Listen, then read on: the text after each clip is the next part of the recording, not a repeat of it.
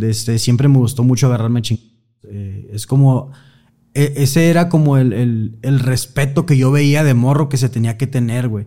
Yo creo que los vatos piensan que voy a llegar y les voy a cantar una rola de amor, güey, porque se ponen a criticarme o se ponen a decirme cosas y piensan que voy a llegar a rapearles una rola de amor, pero pues yo también me sé defender, güey. A mí, a mí no me gusta, soy muy corajudo, tengo la, la, mecha muy corta. El rap era, como dices tú, más malandro, más mal visto, más de barrio, más así. Y pues de repente que llega un morro, güey, de 16, 17 años y se pone a cantar rolas para las morras. Y, y sí fue como un shock, ¿no? Que hubo ahí como que me empezaron a criticar mucho, güey. Fui muy odiado, pero a la misma vez fui muy popular, güey. Empecé a- a tener muchos eventos. Eh, yo fui de los primeros que empezó a hacer millones de reproducciones en YouTube, en canciones, sin tener un canal de YouTube. Me acuerdo la primera vez que me dijeron a mí, oye, güey, hay una canción tuya en YouTube que tiene un millón de reproducciones. Estoy hablando de 2000 2007, 2008, güey. Entonces me voló la cabeza, ¿cómo que un millón, güey? O sea, ¿de qué estás hablando? Eh, para estos problemas de, de ansiedad, porque ya no era algo que se pudiera curar nada más, pues, con, con distraerse, con caminar o con hacer ejercicio, ¿no? Ya era algo mucho más fuerte. ¿Llegaste a pensar en quitarte la vida, güey? Sí, sí, carnal. Varias veces. Hace unos años que anduve de gira con, con Cancerbero aquí en México, pero era una persona muy curiosa que, que estabas platicando de algo y de repente desvariaba y te ponía, se ponía a contarte otra cosa totalmente diferente, ¿no? No al grado que, que mucha gente quiere decir, ah, que estaba loco y qué tal, no. Seguir siendo exitoso y para seguir creciendo. O sea, él ya se había despegado de todo lo que había de rap eh, habla- eh, hispanohablante. Él ya estaba muy arriba. Entonces, él, cuando pasó eso, pues todavía muchísimo más. ¿Crees que algo detrás de todo esto, güey? Sí, yo definitivamente sí. Está muy caro, güey. Yo sí creo que lo mata.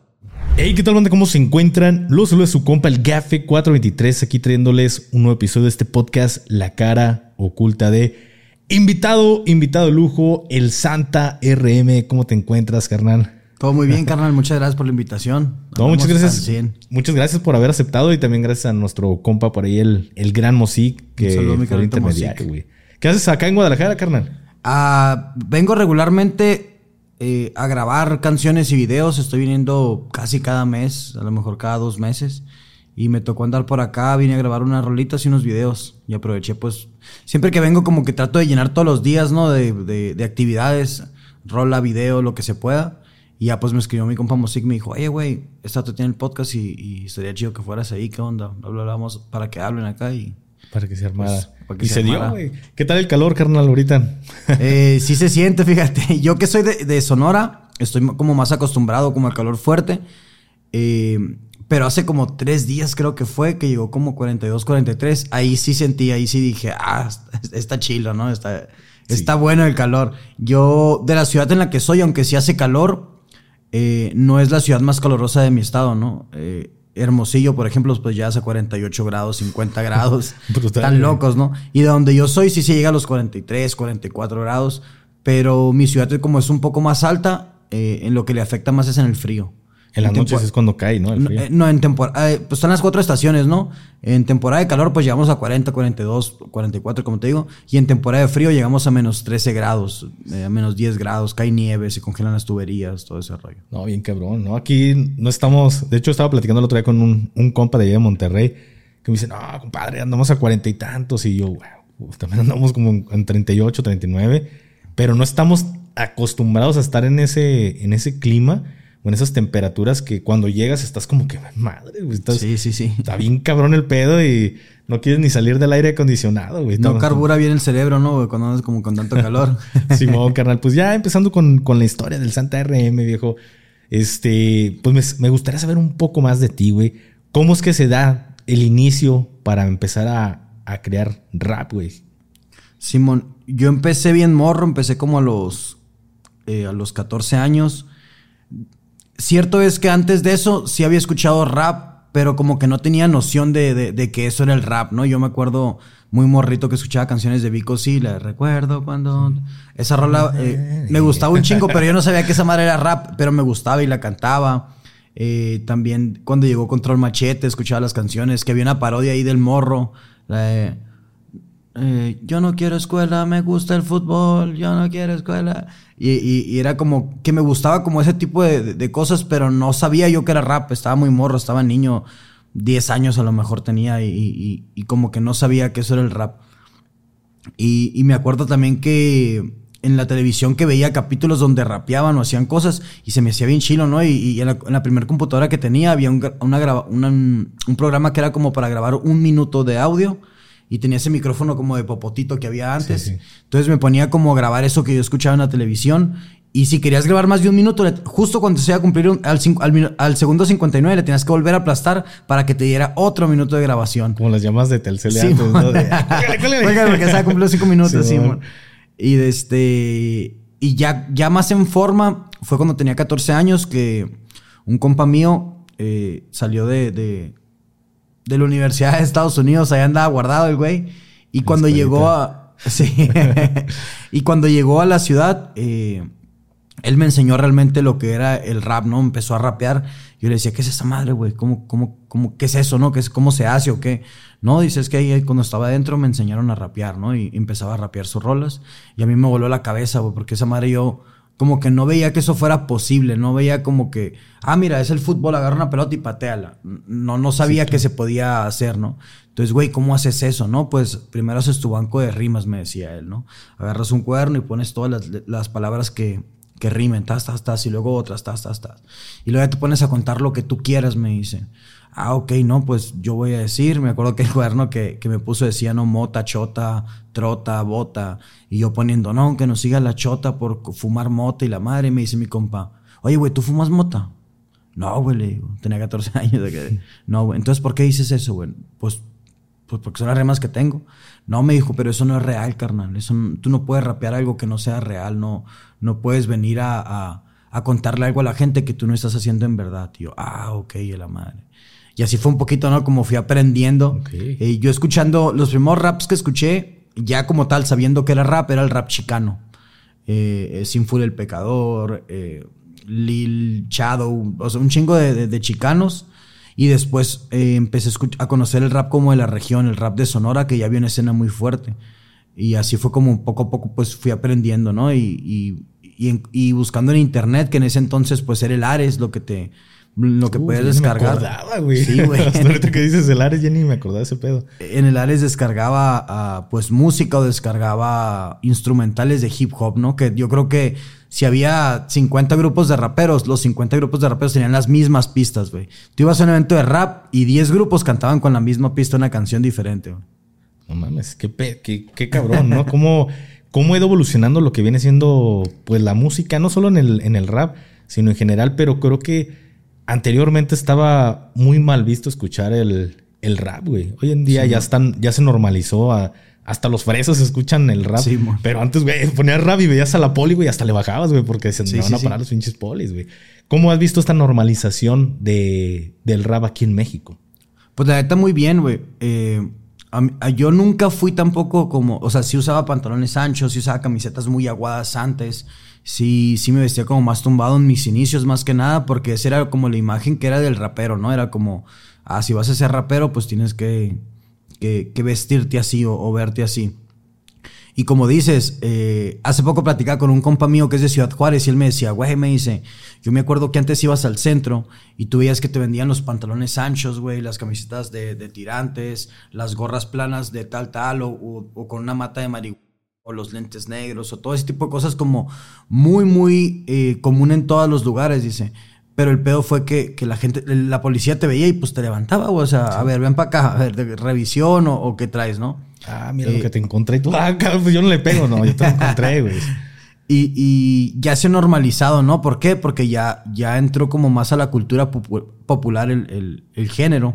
Y ahorita puedes escuchar rap en comerciales de Kentucky Fried Chicken, por ejemplo, que mi carnal el asesino, acaba de, tener una campaña, bueno, sigue teniendo varias campañas ahí con, con con Kentucky, ¿no? Y, de este, y qué dices tú, güey, hace 20 años no te hubieras imaginado que el rap mexicano anduviera como tan comercial en, ese aspecto, ¿no? Y qué chingón, la neta, porque eh, pues fue algo con lo que, fue algo por lo que luchamos durante muchos años, ¿no? Que, que, nos tomaran en serio, o que se nos pagara, o que nos, o que pudiéramos meter ese tipo de música en otros lugares, ¿no? Antes era pasarse la música o de, de cassette en cassette, que a mí casi no me tocó eso, la verdad, me tocó más de, disco en disco, de CD en CD, pues, de andar rolando o de transfiriendo por, por internet.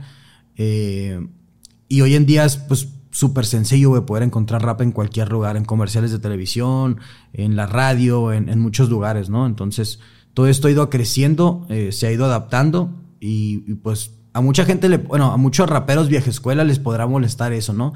Pero yo creo que es parte de la evolución. Si vas a Estados Unidos, hay hip hop en todos lados, en todos lados hay hip hop. Entonces, yo creo que es parte de y, y es algo que nos beneficia a todos como, como, como una comunidad hip, hop, por ejemplo. Sí, que, claro, güey. Aquí en este caso, por ejemplo, hablas de los de la vieja escuela. ¿Tú qué generación te sentirías en el, en el hip hop? ¿Segunda, tercera generación? De RBD para acá, güey, no sé. pues mira, yo empecé en el 2000, 2004 más o menos a, a, rapear. Ya casi cumplo 20 años desde que agarré mi primer pluma y papel y me empecé a, a escribir, ¿no? Y está bien raro porque yo antes era el más morro de los, de los raperos, era el más morro del, grupo de raperos. Y ahorita soy como, como de los más viejos de los, raperos. Ajá. pero, pero aún así sigo estando como en el mismo rango de, edad de los morros que ahorita están pegando duro. Bueno, hay otros que son mucho más jóvenes que están dándole bien duro, como Santa Fe Clan y como, como otra raza como muy, morros, ¿no? pero está bien curada eso, ¿no? Soy el, soy el, el más morro de la vieja escuela y el más viejo de la, de la, de la, nueva. ¿no? como que me quedé como en medio, ajá. Sí, güey. ¿Y qué, qué, sientes estar como en ese, en ese lugar intermedio, güey? Que quizá, no sé si, si pasa esta forma, que quizá los nueva escuela digan, no, güey. Y los, y los nueva escuela digan, no mames, está muy viejo. Y los otros digan, está muy morro, güey. ¿Qué ¿Pasa eso, güey? ¿O no, no pasa en la comunidad del hip hop? Antes, antes era como más extraño, ¿no? Porque eh, por ejemplo, yo, güey, fui catalogado como el rapero romántico, ¿no? Eh, ¿no? No digo que yo soy el pionero, que yo empecé esto, porque ya existía el rap de amor antes. ya había varios grupos que hacían rap de amor, pero se puede decir que cuando yo empecé a hacer rap de amor, eh, fueron las primeras rolas que me empezaron a pegar muy fuerte. En 2007, más o menos, 2008, más o menos, me empezaron a pegar muy fuerte las canciones. Y no había un rapero como tal que tuviera como esa esa etiqueta, ¿no? Como que el rap era, como dices tú, más malandro, más mal visto, más de barrio, más así. Y pues de repente que llega un morro, güey, de 16, 17 años y se pone a cantar rolas para las morras. Y, y sí fue como un shock, ¿no? Que hubo ahí como que me empezaron a criticar mucho, güey. Fui muy odiado, pero a la misma vez fui muy popular, güey. Empecé a, tener muchos eventos. Eh, yo fui de los primeros que empezó a hacer millones de reproducciones en YouTube, en canciones, sin tener un canal de YouTube. Me acuerdo la primera vez que me dijeron a mí, oye, güey, hay una canción tuya en YouTube que tiene un millón de reproducciones. Estoy hablando de 2007, 2008, güey. Entonces me voló la cabeza, ¿cómo que un millón, güey? O sea, ¿de qué estás hablando? Sí, y, eran imágenes que bajaban de, internet y ponían la canción de fondo, ¿no? Y yo, ¿qué pedo, güey? O sea, ¿cómo? Y no, y hay otra que tiene 600 mil y hay otra que entonces yo, la madre, güey. Ahí fue cuando me empecé a, a, querer hacer mi canal de YouTube, que todavía no sabía ni cómo se hacía, cómo hacer videos, cómo, cómo hacer nada de eso, ¿no? Y te digo, tuve la suerte por un lado, porque sí, fui muy criticado, como te cuento, pero tuve la suerte de que yo crecí con una generación de raperos que fueron muy respetados. Eh, de la escena underground, como mi carnal Leptos 1, como Danger, eh, como muchos raperos que en ese entonces eran muy respetados por su pluma y por sus canciones. Pues yo crecí con ellos, güey. Yo andaba en los mismos eventos, yo viajaba en el mismo autobús con ellos para ir a, cantar. Yo andaba como en el mismo rollo y eran mis compas, güey. Entonces cuando yo llegaba a un lugar, a una ciudad nueva, que había raperos como más, más, más underground o así, o que me querían decir, nah, ese güey no es rapero, güey, cantar rolas de amor. Bueno, pues tenía a mis compas que me respaldaban, no, pues si es rapero, güey, es, mi homie, es mi carnal y la madre. Y, y fíjate, muy curioso porque ahí me tocó en esa época que empecé a pegar, me tocó viajar a, casi por todo México anduve y me tocó conocer a muchos raperos que me pedían paro, ¿no? De que, oye, güey, no hay chance de cantar en tu evento o, o lo que sea, ¿no? Oye, eh, déjame pasar para cotorrar contigo. Sí, sí, sí. Y años después, pues estos raperos crecieron mucho, güey, y, y, se volvieron raperos que ahorita están sonando muy fuerte. Y como que tienen como ese recuerdo o ese cariño que en su momento o los apoyé o fuimos camaradas o lo que sea. Y ahorita pues me respaldan de la misma manera, ¿no? Como por ejemplo. Pues por ejemplo mi carnal Jera, güey. Eh, Jera ahorita es, eh, yo creo que está peleándose el número uno del rap mexicano con Santa Fe Clan, que andan ahí, la neta, en cuestión de números muy fuerte. Y mi carnal Jera lo conocí cuando estaba muy morro el güey. Em, y cuando fui a tocar a San Luis, de hecho, él, me dijo, oye, güey, quédense a dormir en la casa de mi, mi casa, no en la casa de sus abuelos. Y ahí me quedé a dormir en la casa de sus abuelos, güey. Y de este, él apenas iba como empezando a rapear, estaba sacando un disco y, me pidió una colaboración, le grabé un coro para una canción. Y, de este, y eso es algo como que siempre él me, me agradeció y se hizo como un carnalismo muy, muy, muy chilo, güey, porque ya, yo ya estaba como sonando y ese güey como que apenas iba uh, comenzando. Y ahora que él está tan fuerte, pues por ejemplo, que una canción, eso lo menciona en la, en la canción, pues en una de las... Eh, él ya estaba bien pegado y me, me, brindó un coro, dice, ¿no? En la canción. Entonces, eh, también tengo otros compas, por ejemplo, como el Secan, güey, que crecimos como casi al mismo tiempo, güey. Entonces, eh, existe como ese carnalismo, güey. Y hace poco también estaba platicando con otro amigo que me decía eh, que qué chingón, güey, que aunque ahorita yo tuve una racha mala, ¿no? En, en, en, mi trabajo, y como quien dice, me apagué un poco, se pagaron un poquito mis números, y ahorita otra vez estoy trabajando pues para volver a subir, pero me decía, ¿sabes qué es lo más chingón, güey? Que yo veo que cuando tú vas a los lugares con estas personas, güey, con estos raperos como, como MC Davo, como Jera, como Charlie Sands, como Nampa Básico, como todos los raperos que están sonando, está bien chingón cómo te, cómo te dan ese respeto y ese, y ese cariño, ese carnalismo que hay, pues que no se pierde, que, no, que, que está ahí todavía, que a lo mejor otra gente dice, no, pues esos güeyes ya están generando muchísimas más reproducciones que tú, pero a la hora de la hora que nos topamos, güey, pues somos los mismos carnales que fuimos hace 10 años, güey, hace 15 años. Y eso está muy chingón, güey, porque, por ejemplo, aquí, aquí en Guadalajara, hablo, hablo en lo personal de Guadalajara, no hay como que esa unión entre creadores de contenido, hablando en el tema de, de YouTube y demás redes sociales, güey. Entonces, hay personas que ya están muy arriba, pero sí voltean a ver a los que van iniciando, los que ya llevamos por ahí un caminito y Ah, güey, no trae buenos números. ya que traigas buenos números, haces una colaboración. Entonces, está cabrón, güey. Yo, yo en lo personal lo aprendí de los regios. Lo he, dicho muchas veces aquí en el, en el canal. De que, güey, un ejemplo, Roberto Martínez. Oye, güey, yo te pongo fulanito de tal y te vas a una gira y terminas sobresaturado, güey, en, en, agenda porque todos me ay, güey, yo te pongo fulanito, yo conozco. Qué chingón, güey. Y eso está muy perro porque quizá, un ejemplo, ahorita el el Santa RM está súper arriba, güey. Trae 500 mil seguidores. El Gafe trae 100 mil seguidores. ¿Y qué onda, carnal? Una colaboración. Simón, güey, Kyle. Y el día de mañana el Gafe trae un millón. El Santa trae 700 y... Eh, güey, una colaboración. Simón, güey. Y así se van subiendo los números. Y eso está muy perro. Entonces, yo he aprendido eso de allá. De hacer colaboraciones hasta con la persona que traiga 100 seguidores. Porque tú no sabes, una... Eh, cuando puedan voltearse los papeles y aparte conoces un chingo de gente, terminas haciendo un chingo de amigos, güey.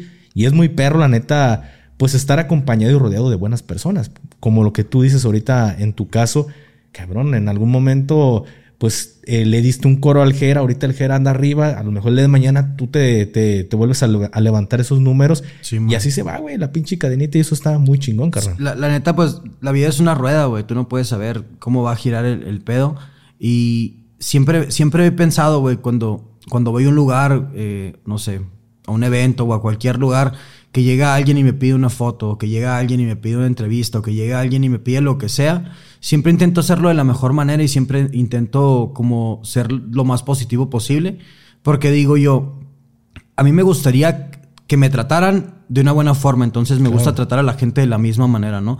Y eso me ha traído muchas cosas buenas, güey, porque como te digo, ha pasado este tipo de cosas de, de eh, güey, vamos a colaborar, vamos a hacer eso.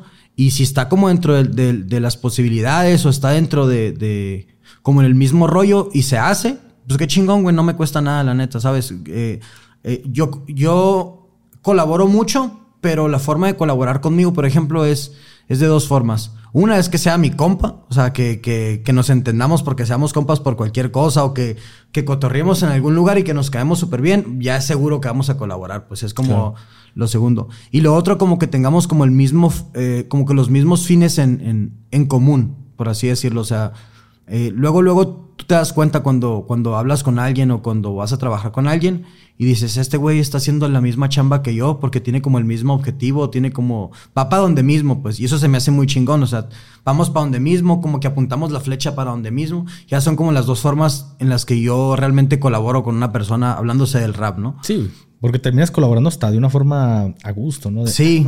no vamos a pelear con temas de que no, yo no tengo esa, esa idea. No, es que está mejor, güey. No te vas a pelear con ese tema y eso se me hace muy chingón, güey. Exactamente. Muchas veces, por ejemplo, me han querido contactar por, por, por internet o lo que sea, managers o disqueras o cosas así, para comprarme una colaboración. Oye, te pago tanto porque colabores con tal artista. Y la neta no. la neta no me gusta hacerlo. ¿Por qué? Porque yo, eh, siento que son como colaboraciones plásticas, por así decirlo, colaboraciones como, como que, como de cartón, no sé, eh, como que no tiene ese mismo feeling de, de, de toparte con alguien y hacer ese clic, güey. Cuando tú haces un clic con alguien, es demasiado sencillo poder trabajar y, más, la, más en la música. Supongo que en todos los ámbitos, ¿no? Pero dentro de la música, como el hacer clic con una persona, es, es que es lo que hace que fluyas adentro de un, de, de un estudio de, o de una instrumental y que salga algo muy chingón, güey, porque pues conectas ideas, conectas sentimientos, conectas como todo este rollo y fluye mucho más orgánico, como mucho más natural. Y, y sí me ha tocado, pues, por ejemplo, que me contactan a managers, disqueras o lo que sea para ofrecer feria, pues la neta no, digo, la neta, mejor espérate y algún día nos topamos, güey, en algún lugar y si hacemos ese clic y si nos llevamos chido, pues va a salir hasta de gratis, güey. O sea, va a salir hasta de una forma más chingona, ¿no? Claro, y ahorita que, que hablas de ese tema, y hace unos minutos mencionaste también los raperos de vieja escuela que en algún momento te criticaban o en algún momento por ellos ser los pioneros, pues dicen, no mames, güey, no hay como que esa unión o no existía esa unión en, en, el hip hop. Y creo que hoy en día sigue pasando lo mismo, güey, porque a mí me, me encanta el, eh, pues este, este tipo de contenido, esta música, güey. Creo que es lo que más escucho, el hip hop. Okay. Y me doy cuenta, güey, que sí existe como que esa división de ya colaboraste con fulanito de tal, ya no colaboras conmigo. Sí, por no hacer decir nombres, güey. Sí, man. Pero sí está muy cabrón en vez de que haya esa unión y, güey, imagínate todos los raperos unidos, estaría bien ver. No, estaría muy ver. Y, y créeme que son cosas que nos limitan. En este tiempo, por ejemplo, están saliendo cosas muy chingonas porque las mentes son más abiertas se han visto colaboraciones de género y colaboraciones de, de, cosas que no se hubieran imaginado nunca, nunca, nunca. Y por el hecho de ya tener la mente más abierta, salen cosas, géneros que no existían, de mezclar, no sé, a lo mejor una, un regional mexicano sí, con el Camilo, por ejemplo, güey. Y, y, que dices tú, ah, la madre, pues suena curada, ¿no? Y a lo mejor no se hubiera visto hace mucho tiempo. O que hubieras visto, no sé, no sé, cualquier género que puedas imaginar. imaginaste al Snoop Dogg acá corridos, con, con, el, con, los, con, la banda MS, ¿no? Sí, güey. Eh, exactamente, pues, o sea, es como por abren la mente y dejan fluir. Eh, yo entiendo, a lo mejor hay, hay raperos vieja escuela que, que crecieron con esa mentalidad de no, las cosas tienen que ser así, así, así. Porque yo cuando estaba morro, yo pensaba de, de cierta forma de esa manera, porque así me enseñaron. Eh, mi carnal, el Master Abel, eh, un saludo para él eh, que fue el que te digo, que fue el que me, me enseñó a rapear y el que, que, fue mi maestro básicamente de, de, lo que era el rap, él me decía, no puedes rapear algo que no seas tú. Y luego ya conocí otra gente que también me decía, no, güey, es que o eres esto o eres esto, no puedes hacerlo. O sea, había como unas ciertas reglas del dios del rap, ¿no? Como del, del señor Bajo todopoderoso. Del, del, sí. como no hacer esto, no hacer esto. Los diez mandamientos del hip hop, ¿no? el reggaetón está prohibido. Como todo ese tipo de cosas eh, y yo crecía como con esa mentalidad, no, pues yo quiero ser real, güey. Yo decía, yo quiero ser real, yo quiero ser... Esa palabra de ser real, ¿no? Y ya después me di cuenta, güey, pues ser real es ser tú mismo. Ser real es hacer lo que te gusta. Si, si a mí hacer canciones de amor me gusta o hacer canciones de desamor me gustan, por las influencias que traigo por, o porque me gusta nada más, pues yo creo que eso es lo más real que puedo hacer, seguir haciéndolo, güey. ¿Por qué? Porque me gusta, porque lo disfruto, porque lo siento. Eh, entonces... Eh, te digo, hay gente que sí creció muy vieja escuela y que sí creció con, con esas normas de las cosas son uno, dos y tres y ya, ya está. Entonces, pues se respeta, ¿no? Pero gracias a que la mentalidad ahorita es más abierta, salen ese tipo de cosas muy cabronas, la neta. O sea, ahorita el rap se está eh, colaborando y combinando mucho con el regional mexicano y están saliendo cosas muy cabronas. Tenemos la canción de Cristian Nodal con Jera, que también que fue un boom, boom mundial muy cabrón.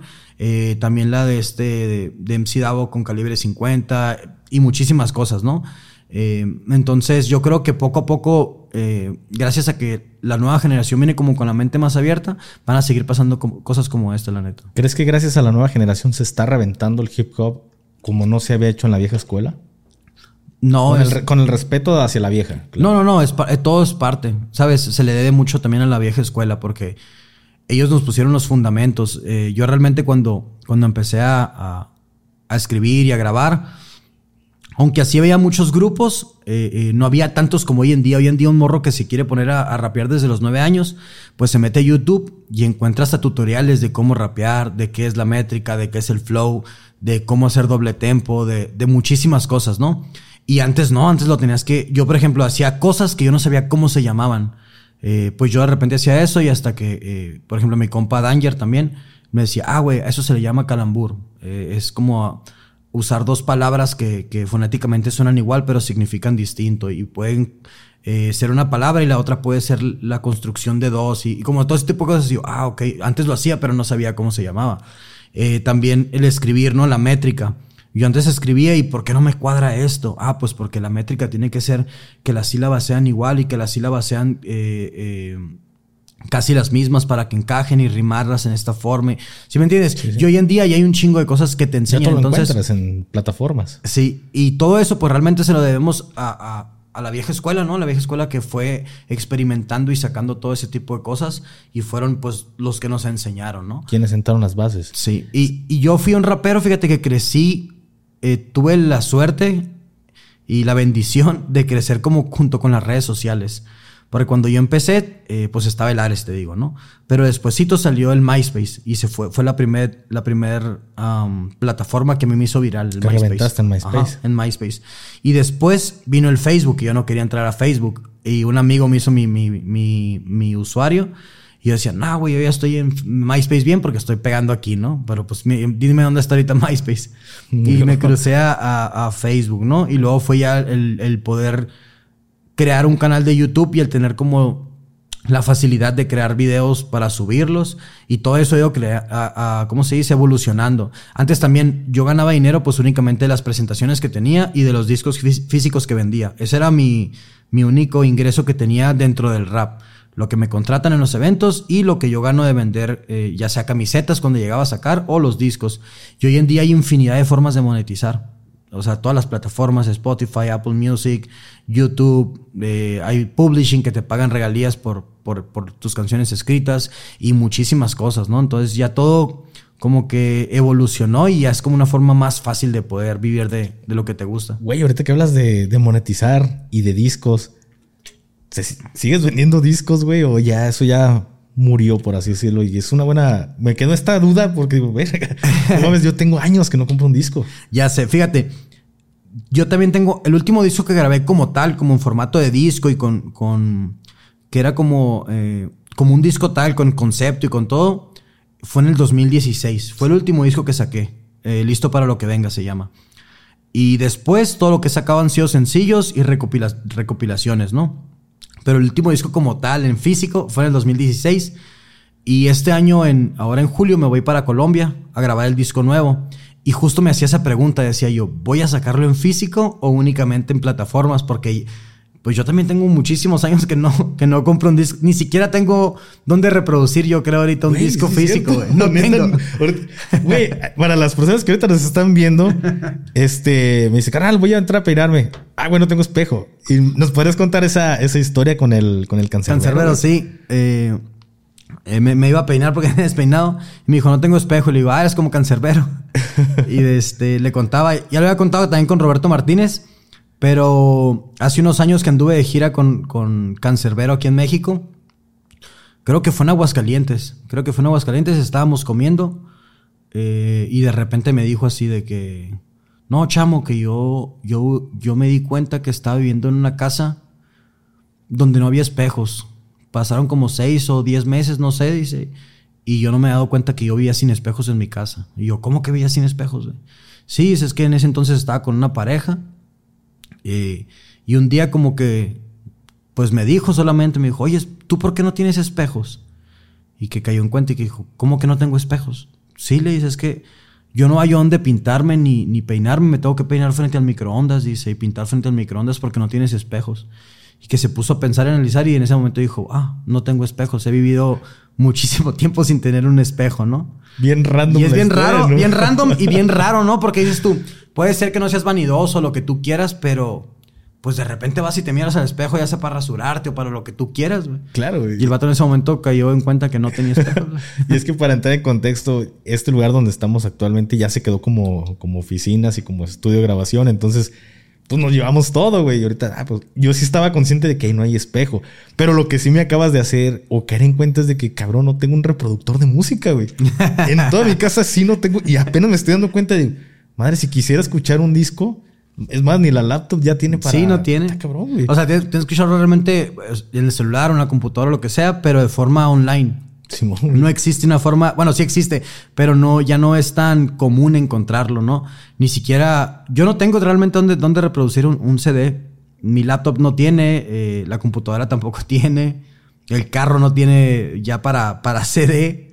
Entonces sí, sí está raro, ¿no? Yo creo que sí lo sacaría, a lo mejor en menor cantidad, ¿no? Eh, por esa gente que lo quiere como recuerdo, porque realmente la gente que te compra el disco no es para irlo a reproducir, es para tenerlo de recuerdo, ¿no? A mí me etiquetan todavía hasta la fecha en, fotografías y en historias y así, eh, como su colección, ¿no? Que tienen camisetas que han comprado en ciertas giras, tienen los discos autografiados y me dicen, hey, ¿cuándo vas a sacar el disco de tal para tenerlo en físico? Entonces, a lo mejor yo creo que sí lo voy a sacar, pero más que nada como para para tenerlo de esa manera, um, ¿cómo se dice? De recuerdo, de colección para los fans. Podrías manejar una como edición especial para coleccionistas, como los videojuegos, güey. sí, sí. Y últimamente se está usando, ¿sabes? Eh, mi hija es muy fanática de, de, de una, de una artista americana que se llama Olivia Rodrigo. Sí, Olivia Rodrigo. Y la llevé a su concierto, ¿no? Para que la fuera a ver en Phoenix, Arizona. Y le compré, me quiso que le comprara el vinil. Y yo me quedé, Azul, tú no tienes dónde reproducir eso. Pero yo lo quiero, papi, por favor. Entonces se lo compré, ¿no? Y dije yo, ¿para qué quiere un vinil? Mi hija tiene 12 años, ¿para qué quiere un vinil, no? Y de hecho quiero comprar un, un reproductor de, de- de- De vinil. de viniles, pues para que lo escuche y todo, ¿no? Pero también me di cuenta que, que- que venden eso, o sea, venden el vinil, te venden el CD y te venden el cassette. Y o sea, dices tú, ¿por qué lo están haciendo? Pues nada más por el simple hecho de, de- de- del recuerdo, de tener como, como la mayor cantidad de, de- de objetos o de recuerdos del artista favorito, ¿no? Sí, güey, qué chingón. Ahorita que hablas del can, de Cancerbero, pues cómo fue. o, primeramente me gustaría saber qué opinión tienes de Cancerbero, güey. Tú que tuviste el gusto de conocerlo en persona, güey.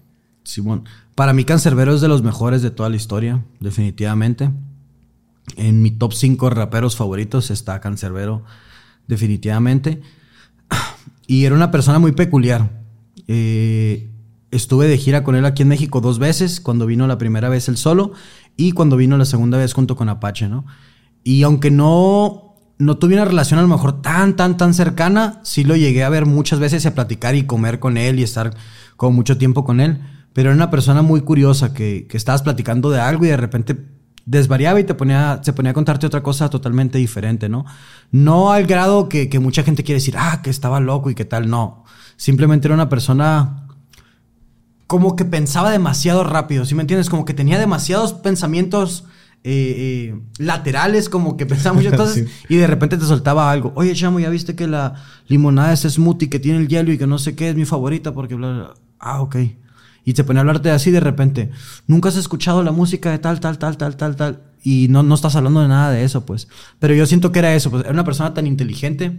Y sociable, güey. Sí, que probablemente le llegaban tantas ideas que las soltaba, que las soltaba. Pero era una persona muy curiosa y, y- y un genio definitivamente. Yo, chingón. yo a él lo escuché, lo conocí años antes de que tuviera el boom que, que tuvo ah, mundialmente, se puede decir. Eh, a mí me gustaba mucho una canción de él que se llama Ni de Oro ni de Goldfield. Y la de ah, no recuerdo el nombre de este momento, pero que hablaba de los celos. Entonces en su momento me acuerdo que como a mucha gente le hizo ruido la, la voz que tenía Cancerbero, ¿no? Una voz muy peculiar. Yo decía, ah, este vato rapea bien raro, pero escribe muy cabrón. A mí al principio no me gustaba su voz, güey. Sí, güey, a mucha gente le pasaba como, qué raro rapea este vato, como, oh, no sé, el, el flow que tenía, la voz que tenía. Pero la neta que la letra estaba muy cabrón, entonces me descargaba yo los discos, los discos de este, en, en ese momento. Ah, pirateabas. No, no, pues descargaba. y ya cuando sacó pues el disco de Vida y Muerte, pues se volvió pff, lo que, lo que es Cancerbero, ¿no? Chingón, sí, güey. Completamente. ¿Y qué sentiste, carnal? Tú que tuviste el gusto de conocerlos, saber de, de su deceso, güey. Pues la neta sí fue como un shock, ¿no? Como un impacto muy, muy cabrón. De hecho, yo pensé que era broma. eh, por como pasa muchas veces, ¿no? A mí me han matado como cuatro veces en... ¿Ah, sí, sí, me han matado como cuatro veces por internet. Entonces yo cuando pasó ese dije, nah, no es cierto, o sea, no, ni de pedo, no, no.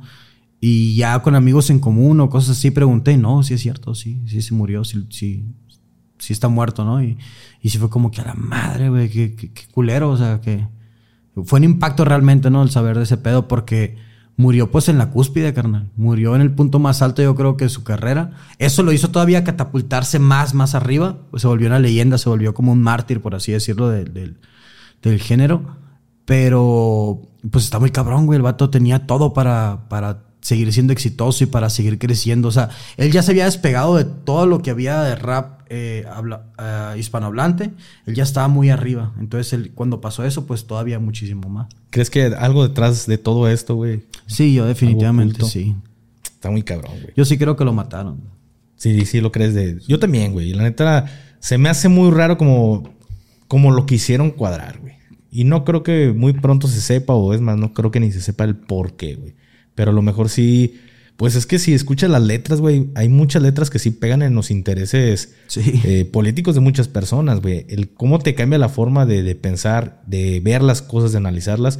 Sí te ponen muchos mensajes muy cabrones el, el cancerbero, güey. Entonces creo que alguien, pues, le llegó a molestar las, las letras del can, güey. Sí, definitivamente. De hecho, las últimas veces que yo hablé con él y, y con, con, su productor o con, con, la gente con la que venía, sí me comentaban ellos, pues como que ya había demasiado interés de, detrás de él, güey. Ya había, ya lo, lo, estaban contratando para ir a cantar a las cárceles de Venezuela, los carteles de adentro de, de, la cárcel. Ya el gobierno como que no quería que siguiera teniendo ese poder que estaba teniendo. Porque realmente Cancerbero era una voz que movía muchísima gente, muchísima gente, y no solamente de Venezuela, habla, habla hispana, de habla hispana, entonces yo creo pues también que, tú sabes que al poder no le conviene que alguien tenga más poder.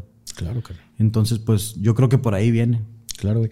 Pues aquí ya cambiándote el tema, re retomando lo tuyo, me llamó la atención que de, comentaste de que al principio te dijeron, güey, ¿tú fumas? No, carnal, pues no lo escribas. Yo soy mucho también de esta idea de que si no lo has vivido, si no lo has hecho, uh -huh. pues no lo hables o no lo cuentes. Eh, en algún momento, pues no sé, güey, llegaste a estar en una pandilla o, o tú el tema del hip hop nace uh -huh. muy, muy aparte de estar en pandillas. Uh, yo no, nunca, realmente nunca pertenecí a ninguna pandilla, realmente nunca fui un cholo, por así decirlo, nunca fui de un super barrio peligroso. Sí tengo compas, güey, sí tengo compas que, que sí son lo más barrio que te puedas imaginar, machín, y son mis camaradas, machín, machín, machín. Pero yo como tal, no. Yo vengo de un barrio que es tranquilo, la neta es muy tranquilo. Sí había su barrio de, o sea, su zona de de los cholillos que eran mis compas, que iban en la misma escuela que yo, que iban en el mismo salón que yo, pero yo realmente nunca crecí como en ese ambiente. Eh, yo era el más morro, soy el más morro de, mi, de, mis hermanos y como que siempre de cierta forma fui como el protegido, por así, decirlo, por así decirlo, de mis papás o lo que sea. Pero a mí siempre me gustó como, como andar con los compas, güey. O sea, como andar, en, eh, eh, salir ahí fuera, no conocer. Fui muy vago, güey. Me la llevaba afuera. Pero realmente como que no, no me, no me clavé como por ese lado. Tengo compas, güey, que ahorita están en la cárcel o que ya no están, carnal, que pues terminaron mal, ¿no? Eh, mi mejor amigo de la infancia también, hubo un tiempo que estuvo él muy metido en, en, la mierda, pero muy metido. Ahorita ya no lo está. Pero digo yo, yo creo que el rap fue lo que me, me hizo que no entrar en ese lado, güey. Porque yo, como te digo, al rap lo conocí con, a mis 14 años y realmente me quedé ahí, güey. Realmente mi sueño era quedarme ahí yo le decía a mis compas, güey, yo quiero hacer esto. O sea, yo, esta madre realmente me gusta y yo me quiero dedicar a esto y voy a hacer todo lo que esté eh, a mi alcance y todo lo que necesite hacer para que esto se, se pueda hacer. Y ahí fue donde se, se dividieron los caminos de, de, de, mis amigos y mío, ¿no? Porque, porque ellos, pues, algunos, como te digo, se fueron por el lado de la malandrinada, güey. Como te digo, unos en la cárcel, otros muertos, otros, pues, por ahí andan en las drogas o lo que sea otros estudiaron, otros tienen sus carreras y yo me dediqué 100% a la música, ¿no? Entonces yo creo que el rap fue lo que a mí me sacó de, de, haber terminado probablemente mal. Qué chingón, carnal, y, y, lo entiendo completamente que a veces lo que menos piensas es lo que te termina rescatando, salvando la vida, por así decirlo. Pero en el, en el tema de la música, en el tema del hip hop, ¿qué tan difícil es pasar una situación como la tuya, güey? De no ser de calle, porque desgraciadamente, para bien o para mal, el hip hop está estereotipado de que eres pandillero, güey. Sí. Y el hecho de que tú no hayas sido pandillero para los vieja escuela, como bien dices, ah, pinches morros van entrando y ni de pandillas son. Ni fuman. sí, güey, ni fuman, güey, ni estás tatuado. Tengo un compa, güey, hablando de eso, diría, dirías, sacas otra Un compa que hace tatuajes, güey. Y el cabrón no tiene ningún tatuaje. Yo también lo vi, pero ah, pues, está chido, ¿no? Pero hay mucha raza que sí le dice, güey, ¿cómo vas a tatuar y tú no estás tatuado? Pues, güey, el que me vaya a desquintar quiero que sea fulanito de tal. Pero hablando o comparándolo con el hip hop, ¿qué tanto te pasó a perjudicar el hecho de no, pertenecer a una pandilla, güey? Mira, yo tuve, yo tuve de muy cerca eh, el, mirar lo que eran las drogas, de muy, muy cerca. O sea, que veía que eran las drogas y, cómo, cómo influían las en una persona. Entonces, como que eso, esta persona, eh, cuando, cuando yo le veía fumar, por ejemplo, y siempre me decía, tú nunca hagas eso, güey. Tú nunca hagas eso, me decía. Ya que estás grande, si tú decides hacerlo, lo vas a hacer, pero tú nunca hagas eso porque te hace daño. Entonces yo me quedé así, ah, Simón. Y yo veía como ese tipo de cosas y no me gustaban, güey, no, como que yo no quería verme así o como que yo no quería hacer eso o como que me creó como cierto miedo. ya creciendo, ya siendo eh, un poco más grande, que me tocó ir a, otras ciudades y que me tocó ir que en los after ver cómo fumaban cristal o cómo se metían eh, eh, o fumaban marihuana. Y me ofrecían, güey, obviamente estás en la bola, pues si quieres, carnal, quieres esto y nada, bla, Pero siempre fui como, no, güey, no. No, realmente nunca tuve a alguien como que me insistía. Bueno, sí, sí había lugares, eh, algún borracho, ¿no? De, qué culado, fúmale. Y la madre, no, güey, no fumo, güey, no, no fumo. Sí he fumado, sí he tenido ocasiones con las que he fumado con compas o, o que estás en el cotorreo y de repente, ah, bueno, dame, güey, y fumo y la madre. Pero yo no fumo día a día, güey. Yo no, yo no, yo no consumo día a día, yo no ando comprando para traer o traigo mi pluma lo que sea, no, no lo hago, güey. Y, y no porque lo vea mal, simplemente porque no me gusta. Nunca, nunca me ha gustado como tener una adicción o ser, más bien ser dependiente de algo. Nunca me ha gustado. Eh, sí, tomo alcohol de repente, en ocasionalmente, pero yo no tomo al día a día tampoco. Yo no fumo, no uso droga, no, no nada de eso. Pues como que nunca me ha gustado depender de nada, como ser dependiente de algo, nunca me, nunca me ha gustado. Pero en el tema, y en el tema de barrio, carnal, de que te dijeran, no mames, no fuiste de barrio, no te peleaste, no recibiste un ah, pedradón en la cabeza. No, yo tengo una cicatriz. yo sí fui bien peleonero, chancla, ¿no? Me la aventaron mi mamá. yo sí fui bien peleonero de morro, güey. Muy, muy peleonero. Desde, siempre me gustó mucho agarrarme chingazos. Eh, es como. E, ese era como el, el, el respeto que yo veía de morro que se tenía que tener, güey. Y eso era bien raro porque yo era el rapero romántico eh, y por eso me trajo muchos problemas porque yo siempre he dicho, yo creo que los vatos piensan que voy a llegar y les voy a cantar una rola de amor, güey, porque se ponen a criticarme o se ponen a decirme cosas y piensan que voy a llegar a rapearles una rola de amor, pero pues yo también me sé defender, güey, a mí, a mí no me gusta, soy muy corajudo, tengo la, la, mecha muy corta. Entonces, siempre que me dicen algo, pues la neta yo respondo, güey. Antes era más en internet, por ejemplo, que me comentaban y era de contestarles, güey. Ay, güey, pues ¿dónde nos vemos, güey? Soy como la pieza, yo voy a domicilio, dígame, ¿a dónde nos vemos? ¿Qué tranza? Y desde, siempre me ha gustado mucho como eh, el deporte de contacto físico. Estudié taekwondo, estudié este kickboxing un tiempo, MMA estudié un tiempo y, y jiu-jitsu tengo nueve años más o menos entrenando. Hasta la fecha todavía sigo, sigo entrenando, soy cinturón azul de, de jiu-jitsu. Y siempre me gustó eso, ¿no? En eso sí como que siempre me defendí, nunca me gustó, nunca me gustó como que me dijera nada. Y esto te digo que, que en muchos eventos terminé agarrándome chingazos por lo mismo, güey. Porque había la típica bolita o el típico grupo ah, ese pendejo es el que hace rap romántico y me querían pegar o me querían hacer algo y pues terminaba agarrándome chingazos. Qué difícil esa situación. También me mencionabas hace rato de tu compa, ¿cómo fue que te empezó a enseñar el rap, güey? De, mira, rimas esto, rimas aquello. Hoy en día, ¿cuál es tu proceso creativo, carnal? No tiene una fórmula, no existe una fórmula. Eh, últimamente como que ya aprendí a sacar el jale, por así decirlo. Eh, porque antes realmente era cuando llegaba la inspiración. Era, ponía la pista y me ponía a escribir y cuando llegara la inspiración. Pero una vez escuché de una cita de alguien, no, no recuerdo, que decía, eh, voy a estar escribiendo para... No.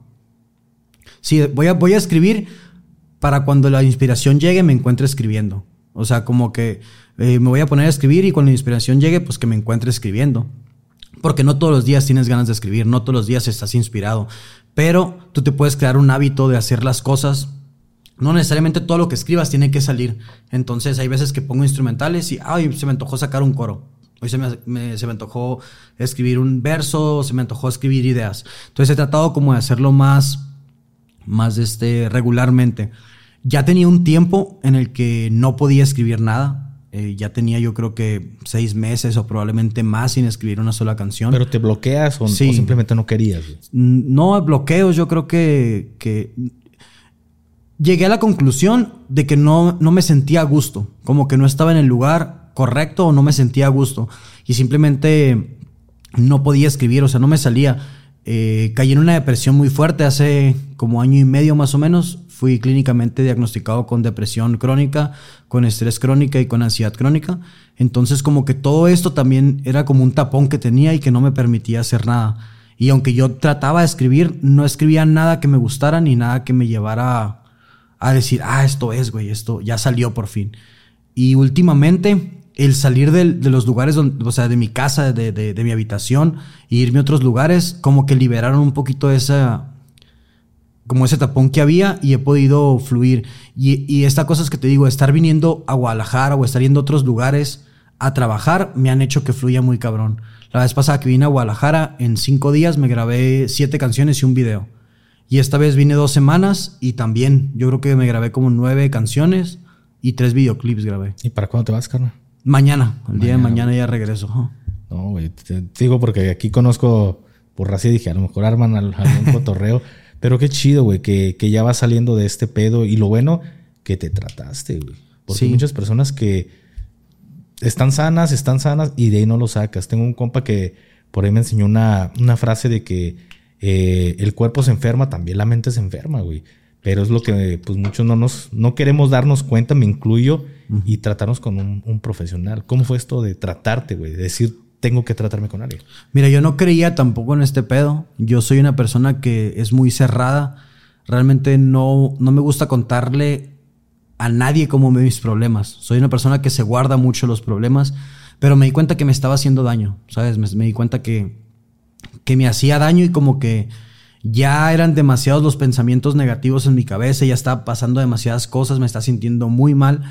Entonces, simplemente un día dije, necesito ayuda, o sea, necesito realmente sacar este pedo porque si no voy a explotar y, no sé qué vaya a pasar. Y ya me recomendaron pues ir con un psicólogo, yo fui con esta persona, me hizo un examen, eh, bueno, varios exámenes, ¿no? Que, son como... Eh, sobre la mente y todo eso, y ya fue lo que me, arrojó el resultado, ¿no?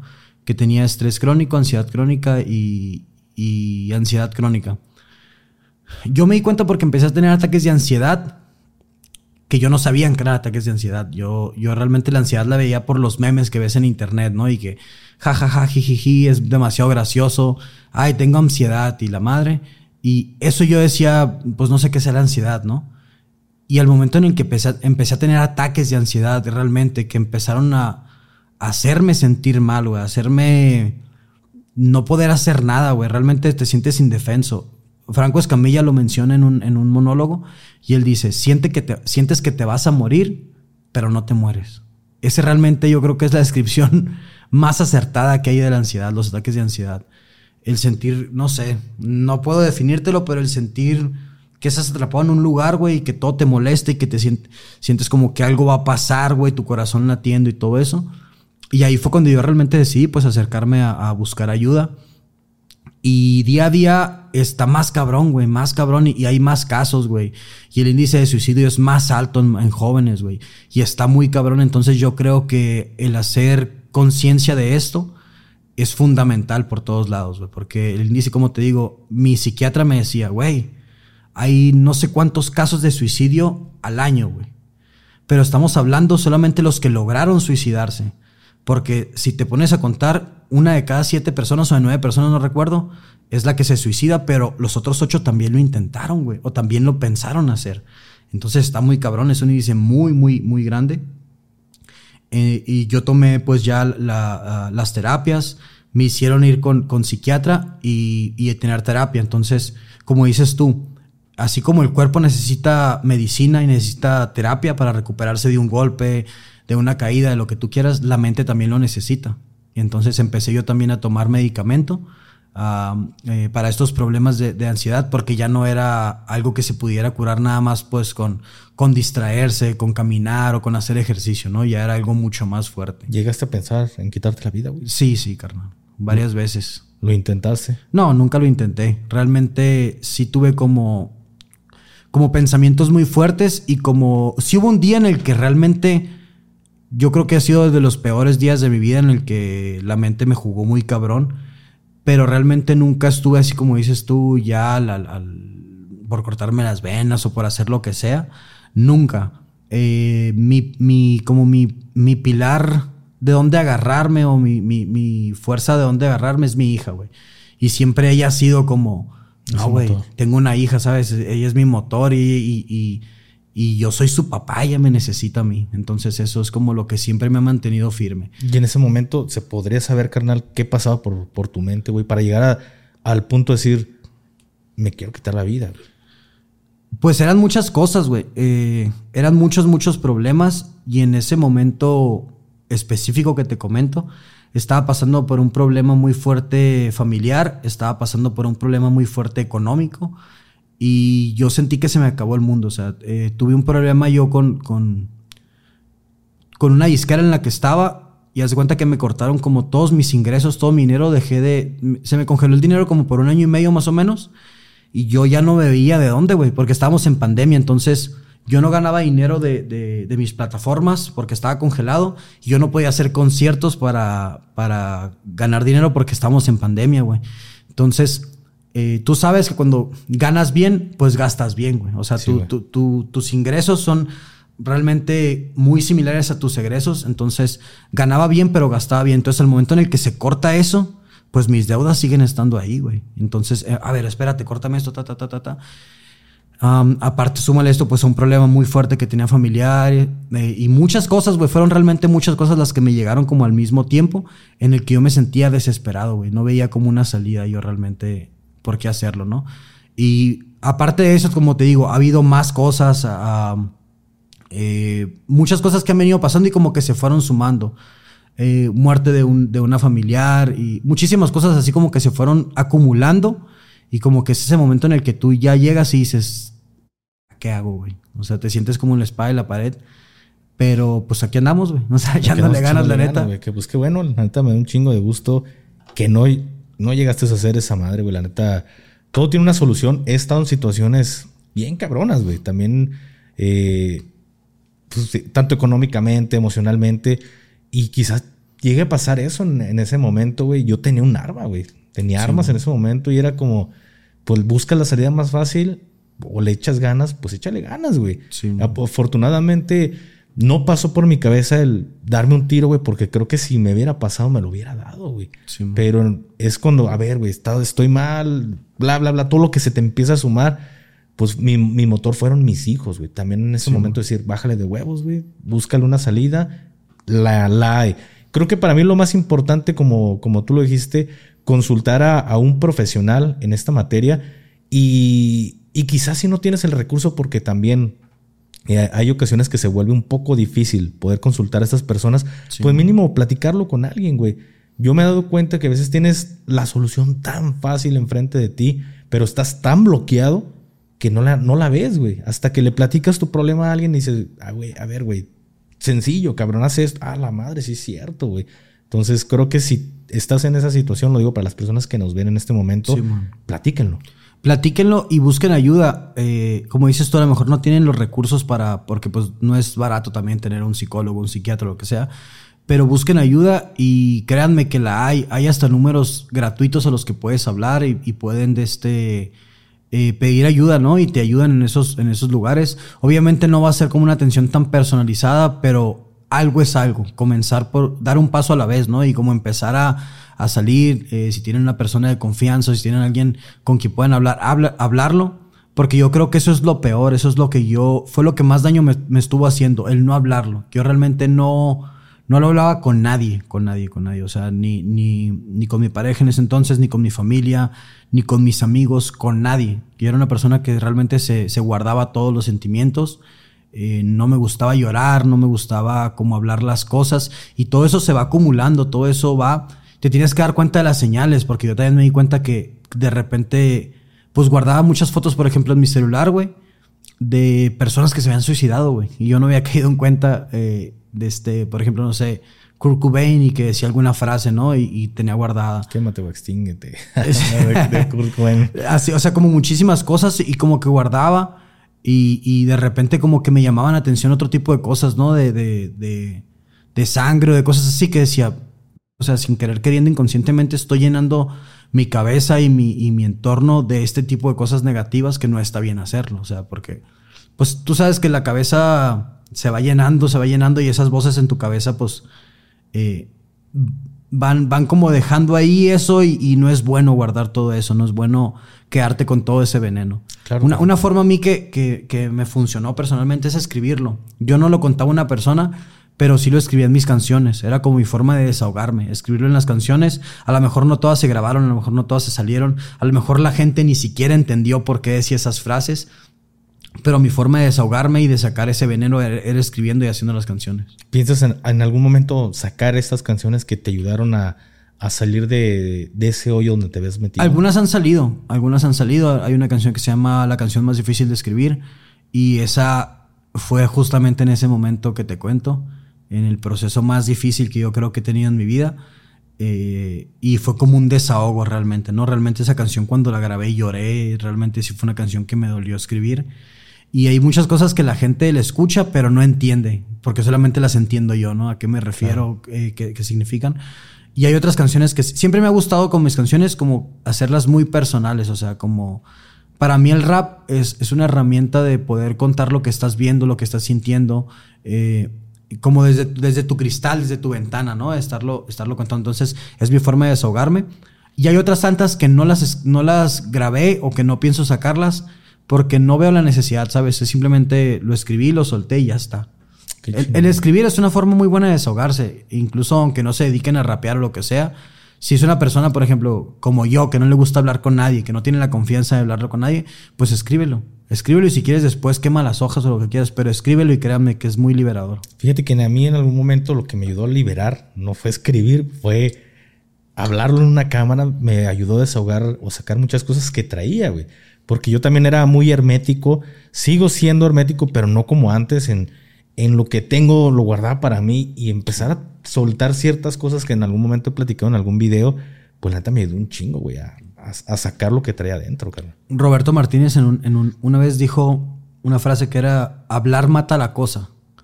Creo que así era la frase que hice. Hablar mata la cosa, o sea, el hecho de ya hablarlo, soltarlo, hace que, que ese monstruo pierda poder, que ese monstruo se debilita. Entonces, como dices tú, a lo mejor te puedes grabar diciéndolo, no necesariamente lo tienes que subir o enseñárselo a alguien, simplemente hablarlo, soltarlo, te libera un poco. Claro, carnal. Pues ya cambiando un poquito de tema, en el ahora me gustaría preguntarte, ¿estás firmado con alguna disquera? No, ahorita estoy independiente. te digo, salí del proceso este que de la disquera anterior y ahorita estoy con una distribuidora lanzando mis temas, pero soy completamente independiente. Inicié un proyecto de, de crear mi propia disquera pero ese proyecto ha ido como evolucionando y cambiando un poco eh, porque me di cuenta que no, eh, no tengo el tiempo ni la forma como de manejar tantos artistas o tantas carreras, tengo que estar enfocado en manejar la mía. Entonces decidí otorgar como responsabilidades a otras personas para que me ayudaran con este proyecto de, de, Kraken y liberarme un poquito yo, ¿no? O sea, enfocarme 100% en mi música, que necesito en este momento volver a, colocar mi nombre y mi carrera y mi música eh, donde yo quiero que esté, ¿no? Donde estaba y donde yo quiero que esté. Entonces, deslindarme un poquito de esto y, otorgarle este poder y esta responsabilidad a otras personas que me ayudan de, esto. Y ahorita estoy trabajando con varias gente, pero sin estar firmado con nadie. No, no tengo realmente. Recibí como muchas propuestas de disqueras y de, de agregadoras y de diferente gente como para firmar después de, esta parte, pero no quise, ¿no? Aunque el dinero era tentador, aunque eh, ese tipo de cosas eran muy tentadoras, decidí de momento estar haciéndolo yo por mi lado. Sí trabajar con mucha gente, no estoy cerrado a trabajar con nadie ni, ni hacer, pero de momento no quiero firmar con nadie, ni, ni quiero como amarrarme a, algún contrato, ni, ni a nada que me pueda detener. ¿Pero esto por qué? ¿Por la mala experiencia que viste con otra disquera? O? Sí, por la mala experiencia y porque hoy en día como que tenemos todas las herramientas para hacer las cosas. Obviamente no somos, nadie es capaz de hacer todo. bien dicen que el que mucho abarca poco aprieta. Pero quiero, quiero hacerlo, o sea, como que tengo mi forma de hacer las cosas o de, o de planear las cosas y quiero darle por este lado, o sea, quiero, quiero en este momento hacer las cosas por mi lado, como que eh, sé que soy capaz de lo que puedo hacer. Obviamente sí tengo más gente que me ayuda, no soy yo solo, tengo mi equipo eh, con el que reboto ideas y, hablo, pero ahorita de momento pues no quiero estar firmado con nadie. ¿no? ¿Recomendarías para las personas que nos están escuchando, esos nuevos talentos que van a ir surgiendo, firmarse? O como tú dices, hoy en día tenemos estas herramientas que, güey, TikTok te hace viral en, segundos, güey. Haces una rola de Ideal Abraham Vázquez una, una rola para ti, para TikTokear, güey, y te haces viral. Sí, güey. ¿Recomendarías firmar? Mira, yo sí, todo depende del contrato. Todo depende del contrato. Eh, si tú eres una persona nueva que va empezando y te hacen un contrato muy bueno, no sé, tres años a lo mejor, cinco años, que para mí es demasiado, pero cinco años hacen un contrato y, tú ves que en tu contrato te están ofreciendo eh, buena feria, te están ofreciendo muy buena como publicidad y todo eso, como colaborar con otros artistas y tal, no tienes nada que perder. Es un artista nuevo, ¿sabes? Es arriesgate. Dale, si ellos te van a ayudar a crecer y tal, dale, siempre y cuando tú estés de acuerdo en lo que esté en el contrato. Si tú estás de acuerdo con lo que esté en el contrato, dale recio, güey, no, no te no te sientas mal, ¿no? Por hacer las cosas. Pero si tú ya eres un artista que ya te estás creando tu propio nombre, que ya tienes tu base de fans, que ya tienes como tu, ritmo de trabajo, no creo que haya una necesidad ahorita. Como dices tú, el TikTok es una herramienta muy fuerte. Ahorita si pegas en TikTok, pegas en todas las plataformas. Em, si ya tienes como tu base de fans y tu crecimiento, yo creo que ya no hay necesidad de venderle el alma al diablo, por así decirlo. Ya no hay necesidad de, de quererte firmar cinco años con una disquera dale paso a paso, dale paso, paso a paso. Ya si te llega un contrato que está muy cabrón y, tú estás de acuerdo, pues agárralo. Eh, yo creo que ahorita sí, sí, sí puedes firmar un contrato si realmente no tienes nada que perder, como te digo. Si eres un artista nuevo que pues no tienes una base de fan sólida, no tienes eh, una canción que digas tú, ah, esta ya me pegó, lo que tú quieras, y te ofrecen un buen contrato, sí está bien, güey. Sí puedes firmar y, y todo lo que te pueda beneficiar, de este, aprovechalo al máximo este, el 6 9 el, el, el Tekashi 6 9 por ejemplo, este güey cuando firmó, creo que su primer disco, no sé si le pagaron, te voy a dar un número, ¿no? Así, 500 mil dólares, ¿no? Y le pagaron la feria. Entonces, todo su primer disco se fue como a platino, así, o sea, se hizo demasiado viral y tal. Entonces, aquí los que ganaron fueron la disquera, güey. La disquera se hizo millones de dólares y este vato nada más se quedó, por ejemplo, con 500 mil dólares. Pero el vato dice, no hay pedo, porque yo cuando me presentaba sacaba un chingo de feria. O sea, yo cuando me presentaba en los lugares y me tocaba sacaba un chingo de feria y yo ya entendía que ese era mi, o sea, ya yo a lo mejor no gané tanta feria de mi disco porque vendí pues barato, por así decirlo, pero él aprovechó su fama, güey. Aprovechó como la promoción que le hicieron, como todo ese pedo. Ya a la vuelta de la esquina, que se termine el contrato y que le quieren cobrar ese, sacar otro disco. Ah, bueno, Simón, pero ahora quiero tanto. Ahora quiero 10 millones o 100 millones o lo que tú quieras. Ahora sí pones Y ahí fue donde, donde él ganó realmente. Y como la disquera sabía que sí lo generaba, pues sí se lo pagaron, güey. Entonces, como te digo, eh, si tú tienes una oportunidad de una disquera grande o de, o de una oportunidad con quien sea para que te promocionen y para sacarle jugo. Si tú estás de acuerdo en el contrato, hazlo, no tienes nada que perder. Claro. Y es como mucho más fácil, ellos ya tienen como las conexiones, ya tienen los recursos, tienen la forma de hacerlo. Entonces, sí está bien, sí, es válido firmar, ¿no? Pero ya si tú tienes tu, tu carrera, tienes tu forma de hacerlo, no tienes necesidad, porque tú ya tienes las herramientas. Hay mil formas en YouTube que te enseñan cómo subir las canciones a todas partes, cómo hacer un videoclip, dónde editarlo, todo está en, las manos. O sea, yo hubiera querido realmente en el 2006, 2007 haber tenido todas las herramientas que están ahorita. A mí mis primeras canciones que se me hicieron virales, en el 2007, por ejemplo, Me Gustas, Dile la Luna, todas estas, hubiera dado lo que sea por haber tenido la oportunidad de hacerles un videoclip, porque otra historia sería. Sabes, yo mi canción, mi canción de Me Gustas, eh, la saqué en el 2008, esa canción en el 2008 eh, fue la primera que te digo que me llegó al millón. Como en el 2013 o 14 por ahí, había un video en YouTube que tenía más de 100 millones de reproducciones de esa canción.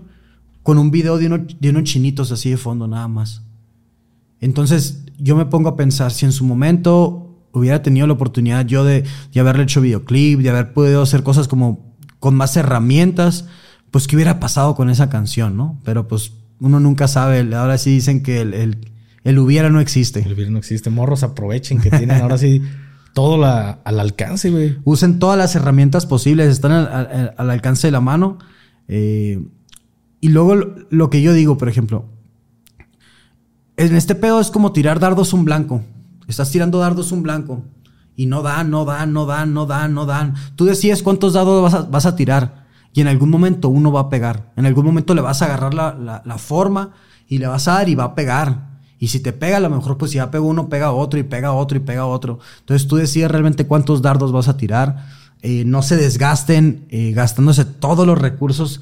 Por ejemplo, si tienen a lo mejor, no, pues yo nada más gano 10 mil pesos y esos 10 mil se los quieren gastar en un videoclip, no lo hagan, no hay necesidad de hacer eso. O sea, sí inviertan en su música, pero aprendan a hacer como saber administrar. Tienes 10 mil, ok, no te gastes los 10 mil en un solo videoclip. De esos 10 mil, pues divídelos a lo mejor para hacer 5 videoclips y dale. O si tienes una canción y ya viste que te está sonando la canción, ok, ahí sí inviértele, inviértele en publicidad, inviértele en un mejor video, inviértele en hacer la versión acústica, inviértele en hacer todo ese tipo de cosas para hacer, para hacer crecer como esta canción que ya te está dando frutos. Tus canciones tienen mil reproducciones y de repente una tiene diez mil y encontraste ahí un factor diferente al resto. Entonces, analízalo, ok. En esta canción yo hablé de, de flautas y las otras 10 canciones hablaba de tenedores. Ok, ya vi que las flautas a mí me benefician. Vuelve a replicar este efecto de flautas. Vuelve a hablar de flautas, pero ahora azules y rojas. ¿Cuál te funciona más? No, pues las rojas. Ok, encontraste dos factores que están a tu beneficio. Y todo este tipo de cosas de, de ¿cómo se llama? Error y...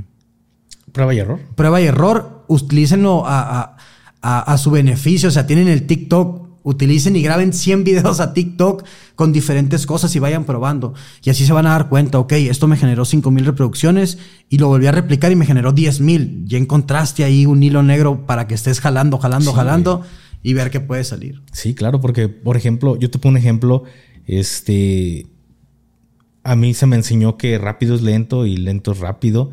Este, pues no, no quieres gastar todo, güey. Si lo pongo, lo pongo en pues en lo que, a lo que me estoy dedicando actualmente, no era como, güey, tengo que gastar todo lo que tengo en comprar buenos micrófonos, porque pues poco a poco, güey, poco a poco, menos es más, güey, menos es más. Pero si hay gente que quiere gastar un chingo de billete, no sabe si, si va a pegar tu, tu, tu contenido, güey. Si y está pegando, pues poco a poco invirtiendo, güey. No verlo todo como una ganancia y sale, güey, hoy gané tanto, pues voy a meter a pues tanto billete en tanto material. A mí se me hace muy chingón, como dice lo de las redes sociales, que en la, en la era en la que estamos viviendo, o la chaviza dirían por ahí está viviendo, porque todo lo tienen al alcance, güey. Y me incluyo ahí porque todo lo tenemos al alcance, güey. Ve, güey.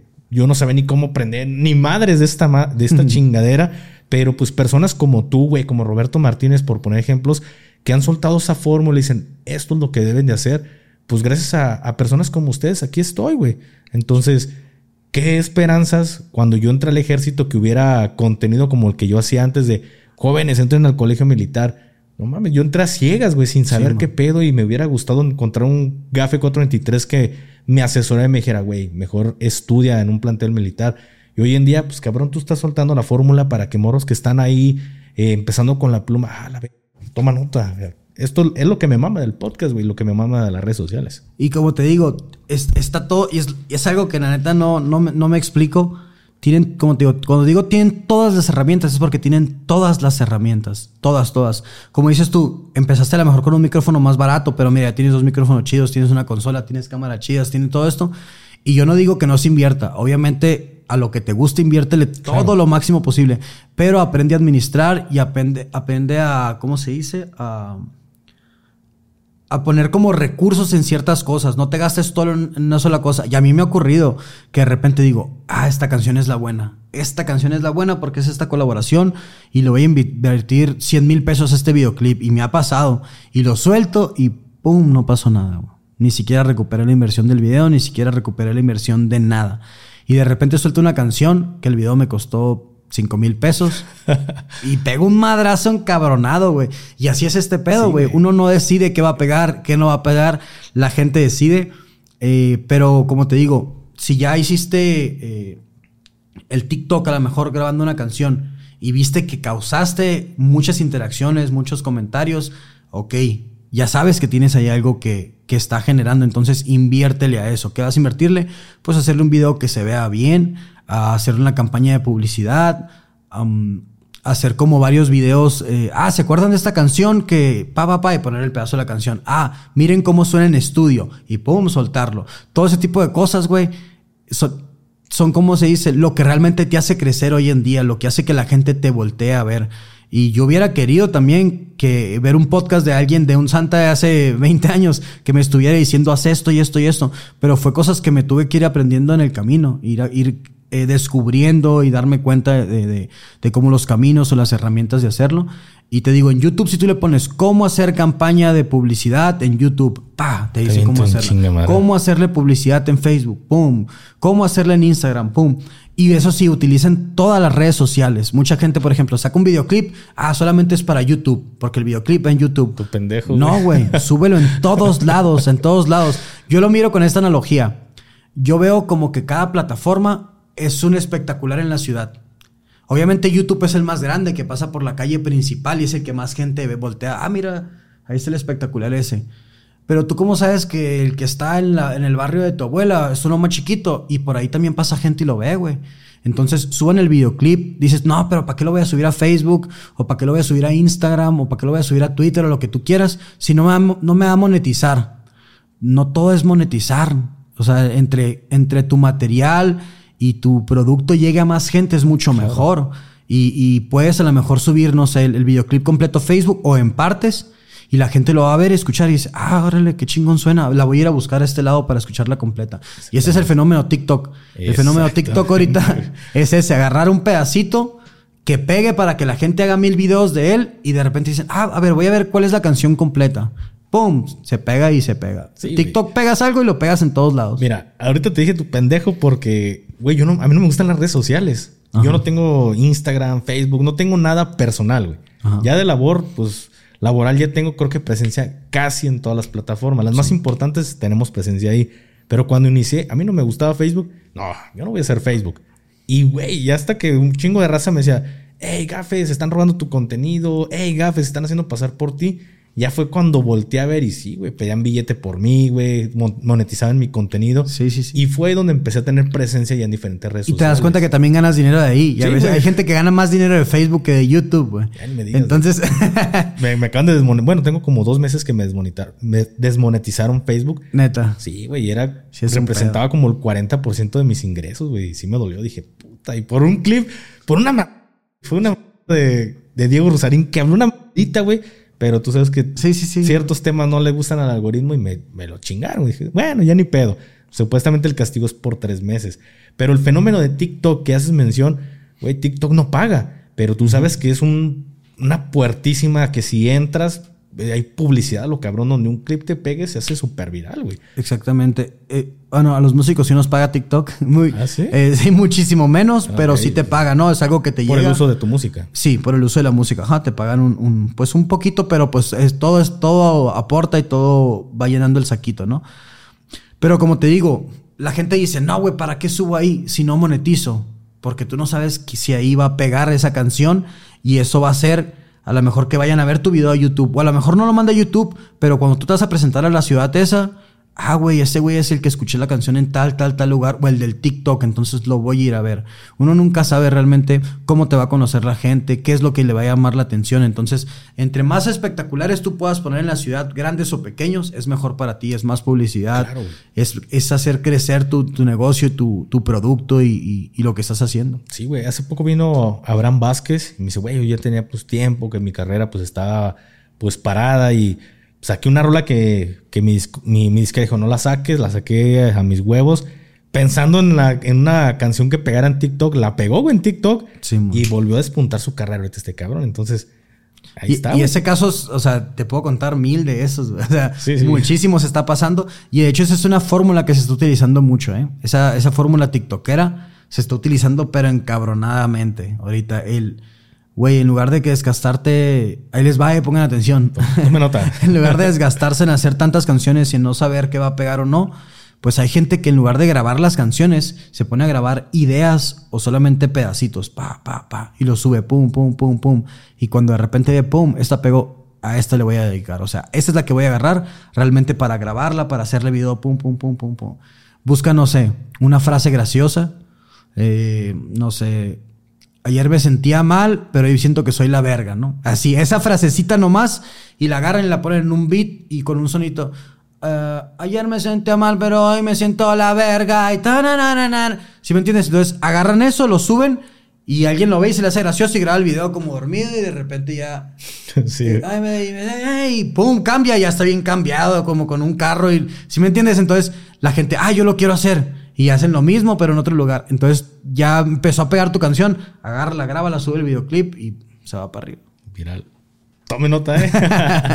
yo, oye, Garra, ahorita que que te aventaste como que esta improvisación, ¿qué tan bueno eres para improvisar, güey? Porque es muy diferente lo que escriben a que freestylees, güey. Yo siempre lo veo como. Es como un ejercicio. ¿Cómo te puedo decir? O sea, el, fútbol es el, rap, o sea, el escribir canciones, ¿no? Un partido de fútbol es el escribir canciones. Y el hacer freestyle es como las dominadas o como los trucos, por así decirlo. Siempre está bien practicarlo y saberlo y hacerlo con tus compas, pero tú sabes que lo que realmente es importante, al menos a mí en mi carrera, pues es el partido, güey, es hacer las canciones y todo eso. Y siempre me ha gustado hacer freestyle. Yo hacía freestyle desde los inicios que, que empecé en el rap, porque también mi compa este, Abel, eh, él fue el que me enseñó también lo que era el freestyle, ¿no? Yo también como, no. O sea, imagínate, yo de morrillo me voló la cabeza cuando rapeó. Y luego me voló la cabeza eh, descubrir como otro tipo de letras, que no, no, todo era barrio. Y luego de repente cuando conocí lo del freestyle, que era improvisado, dije, güey, ¿qué es este pedo? O sea, ¿cómo le hacen para hablarte de esto, de esto, si apenas lo están viendo? Y siempre me ha gustado. Hubo un tiempo en el que me metí a las batallas y, estuve como en ese rollo, pero nunca me metí de lleno. Y, y este pedo o sea, el, freestyle también es una disciplina en la que si te quieres dedicar a eso, le tienes que dedicar todo el tiempo. Todo, todo, todo tu tiempo. Porque es eso, es un ejercicio. Tú sabes que es un ejercicio. ¿Quieres ser bueno para el básquetbol? Pues todos los días salta y tira la pelota. Todos los días agarra la pelota y tírala, tírala, tírala hasta que la, la, aprendas a, a encestarla, encestarla.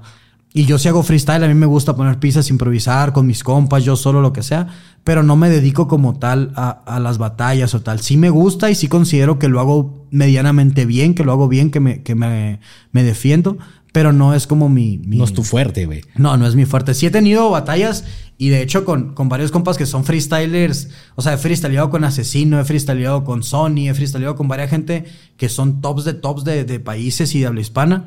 Y me gusta mucho, es algo que disfruto mucho, pero no es a lo que me dedico, pues. Sí, güey. Es que hace poco eh, vi un video que un morro, no sé si sea compa de Santa Fe, pero empieza, le dice el Santa Fe, ¿qué onda? Improvisamos. Tíratela, le dice el Santa Fe, güey, el ángel.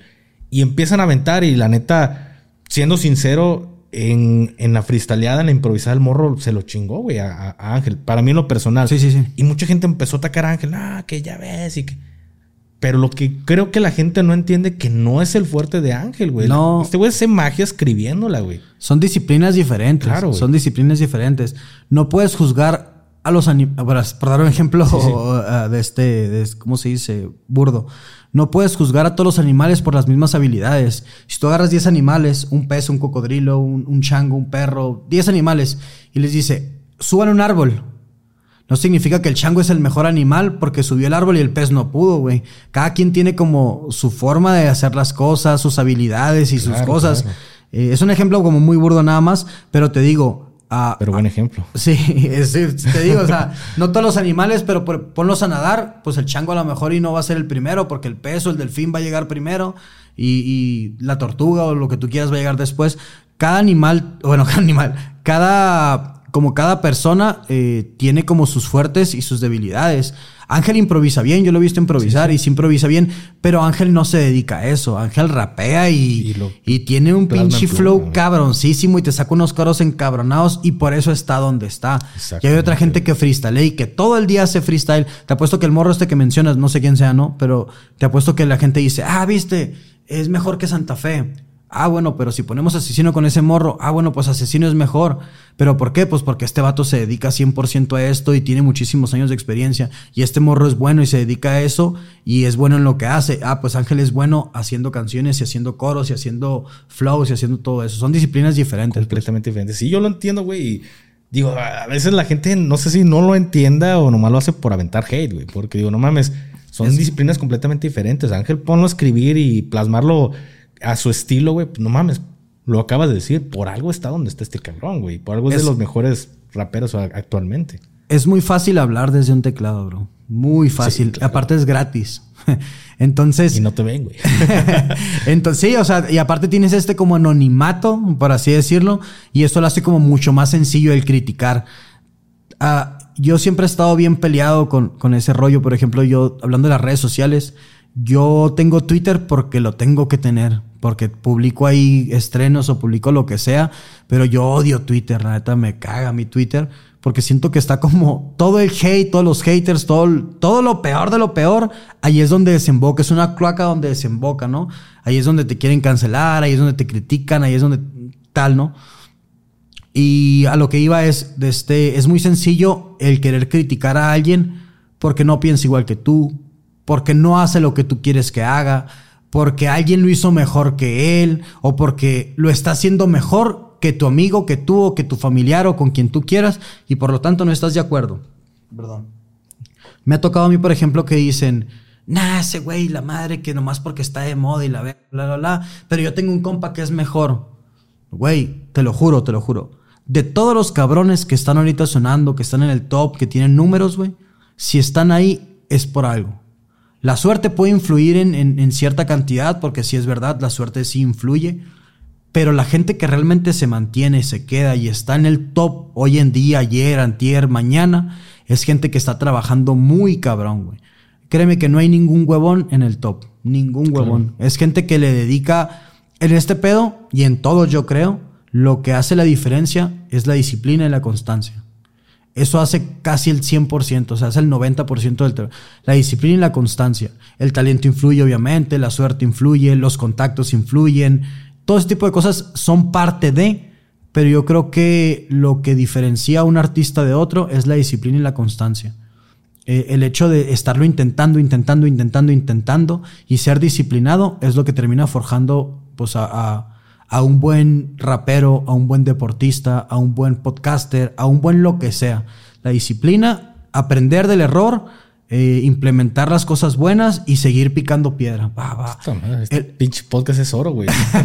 el meme, ¿has visto el meme ese que está un vato picando? Como que está, está picando y de repente como que ya va de regreso bien agüitado y le faltaba tantito para llegar a los diamantes. Y arriba va un güey que picando y va para allá, güey. Entonces, de eso se trata. Eh, como de no rendirse y de seguir dándole y de aprender del error y de aprender de lo que te funciona y lo que no te funciona. Em, ah, se me fue, me fue lo que te iba, el, punto al, que iba a ir con esto. Pero básicamente es eso, o sea, realmente el dedicarte y el ponerle todas las ganas es lo que hace la diferencia. Yo en el primer grupo en el que estuve, éramos tres amigos de la secundaria y yo era el peor del grupo, güey. Yo realmente me salía de tempo, eh, desfasaba, no cantaba en los coros bien, eh, todo lo hacía mal y mis otros compitas tenían como más habilidad para rapear. Y aún así yo estaba en el grupo porque era su compa, güey. O sea, a mí me dejaban al final de las canciones. Primero rapeaba uno el otro y yo al final el último verso porque era el peor, güey. Pero yo realmente fui el único que me quedé de mi ciudad, básicamente de, la misma generación, que me quedé viviendo el rap, güey. O sea, que realmente me dediqué a, a hacer rap y a vivir de esto. Porque fui aferrado, güey porque fui constante, porque nunca me... Que persevera alcanza, güey. así, así de sencillo, sí. Fue de que eh, yo no sé rapear, yo no sé cantar, pero tengo un chingo de tiempo para estarlo practicando y tarde o temprano se va a dar. Tarde o temprano voy a aprender a hacer las cosas, tarde o temprano voy a mejorar esto y pues tarde o temprano va a funcionar, güey. Así es. Así es, hermano, qué chingón. ¿Y ahorita qué hay para, para el Santa, güey, en la actualidad? Un chingo de trabajo, carnal. Cuéntanos qué, se viene, güey. Ahorita em, acabo de salir de un proceso también eh, en mi vida que digamos que me tenía como un poquito frenado. Eh, otro proceso personal. Y ahorita me siento como más liberado y, como con muchas ganas de salir, güey. o sea, de, volver a estar donde estaba. Aunque, aunque volví de este frenón que tuve y pegué un madrazo muy fuerte con la canción con Franco Escamilla, mucho para mí, que, o sea, tiene un año pasado y tiene 125 millones de reproducciones en YouTube, eh, el videoclip. Em, fíjate, fueron dos cosas. Una fue el a la madre la volví a pegar, ¿sabes? Volví a conectar una puta canción que, que nunca lo había hecho en la vida. Y luego me llegó la resaca esta de, verga, ¿cómo voy a superar esto? Pero digo yo, güey, ya lo hiciste una vez ya tuviste éxitos muy grandes de 50 millones y llegó esta y, no mames, más del doble, güey, y sigue creciendo enloquecidamente. Entonces, si ya se pudo una vez, se puede hacer otra vez. E, es cuestión de trabajar. Claro. Entonces, ahorita eh, vine para acá, para, bueno, estoy viniendo a Guadalajara, he estado grabando muchas canciones. Ahora en julio viajo a Colombia a grabar el disco nuevo. Eh, voy a estar ahí dos semanas grabando mi disco nuevo que quiero estrenar este año. En agosto eh, inicio mi gira nueva eh, aquí en México ya van como 12 fechas, 12 fechas confirmadas y ya me están escribiendo como de más ciudades para armarla. Eh, a finales de septiembre vuelvo a Japón. Voy a ir a grabar unos videoclips y unas canciones con artistas de allá que, quedaron pendientes. Y regreso en octubre y una de dos, o continúo la gira o este, me voy a poner a sacar más música, ¿no? este año tengo pensado grabar tres discos. El disco este que voy a grabar a Colombia, otro disco con uno de los artistas que yo tengo en mi sello eh, un disco, o sea, más que nada como un EP, como un disco corto, con, con un artista que se llama Token One, que es de, de, Kraken, y con un productor de Kraken también, Daikor. Y quiero grabar otro disco con otro productor. No van a salir los tres discos el año, pero los voy a grabar, ¿no? Entonces, como te digo, viene mucha música. Viene gira nueva, viene eh, la vuelta a Japón, que voy a ir a grabar esta música. Viene el lanzamiento de disco. Eh, y pues estar, estar trabajando, carnal. Qué chingón, hermano. Me da mucho gusto saber que tienes un putero de jale, güey. Y eso es chido, güey, porque cuando no tenemos nada y estamos de puta madre, ¿y qué hago? Y cuando traes un chingo, ah, la verga, quiero ir a jugar el Warzone, ¿no? Pero qué chido, güey, qué chido, hermano. Pues ya para concluir este, este episodio que es oro, señores, la neta es oro para las personas que quieren crear contenido de diferentes formas, no solo música. ¿Les puedes dar un consejo a esas, personas que nos están viendo? Eh, lo que siempre digo, es como mi filosofía de vida, es no rendirse. Es no rendirse y es, si les gusta algo, aférrense a ello. Ese es como el mensaje que siempre intento dar tanto en mis conciertos como en mis canciones y en todos lados. Es el no rendirse. El, va a haber momentos malos, va a haber momentos en el que sientes que ya no puedes, va a haber momentos en los que quieras renunciar y probablemente renuncies eh, eh, momentáneamente, ¿no? Pero no se rindan. Eh, sí se pueden lograr las cosas. Soy, soy una una persona que les puede hablar de, palabra propia, de sí se puede, pero todo está en las ganas y en, el, y en el querer hacer las cosas, en aferrarse, en buscar las posibilidades. Hay gente muy talentosa ahí fuera, hay talento en cada esquina, pero lo que diferencia el que sí puede y el que no puede es el, el esfuerzo, el arriesgarse, el no rendirse. Entonces píquenle piedra. Si quieren ser futbolistas, si quieren ser cantantes, si quieren ser maestros, si quieren ser abogados, si quieren ser lo que quieran ser, aférrense y hagan todo lo que esté en sus manos para lograrlo. Si quieres hacer algo y la forma de hacerlo es dedicarle 10 horas al día de algo, pues hazlo. Si necesitas ponerte mamado, pues ponte mamado. Si necesitas leer libros, si necesitas ver videos, si necesitas hacer lo que sea, hazlo, lo que esté en tus manos. Y obviamente, no todos tienen el mismo privilegio o algunos hablamos desde nuestro privilegio, pero aprovechen como el mayor tiempo posible. Dices tú, no, es que yo trabajo. Arre, se entiende. Cada quien tiene que sacar la papa y tiene que sacar las cosas a como pueda. Pero si te quedaron una hora libre o dos horas libres y tú quieres hacer eso, pues aprovecha esas dos horas o esa hora o esa media hora o lo que sea. Aprovechalo para algo que te ayude a mejorar lo que tú quieres ser. Claro, hermano. Muchísimas gracias por haber estado aquí presente, por llenarnos de consejos, me incluyo. Voy a tomar muchísimas cosas de lo que, de lo que aquí me has puesto y también te aseguro que la gente que nos está viendo lo hará. Gracias, carnal. De verdad, te lo agradezco nuevamente. Gracias a ti por la invitación, Te deseo un chingo de éxito. Y gracias también a todos ustedes por haber llegado hasta este punto. Ya saben que en las redes sociales de este pinche raperazo que tenemos aquí en México estuvieron apareciendo en todo momento y también aquí en la caja de, de descripción van a estar sus redes sociales para que nada más le piquen y se vean directamente hasta allá. Pues se despide de ustedes su compa, el Gafe 423 y mi amigo Santa RM. Muchísimas gracias, carnales. Échenle ganas. Hasta la próxima. Bye.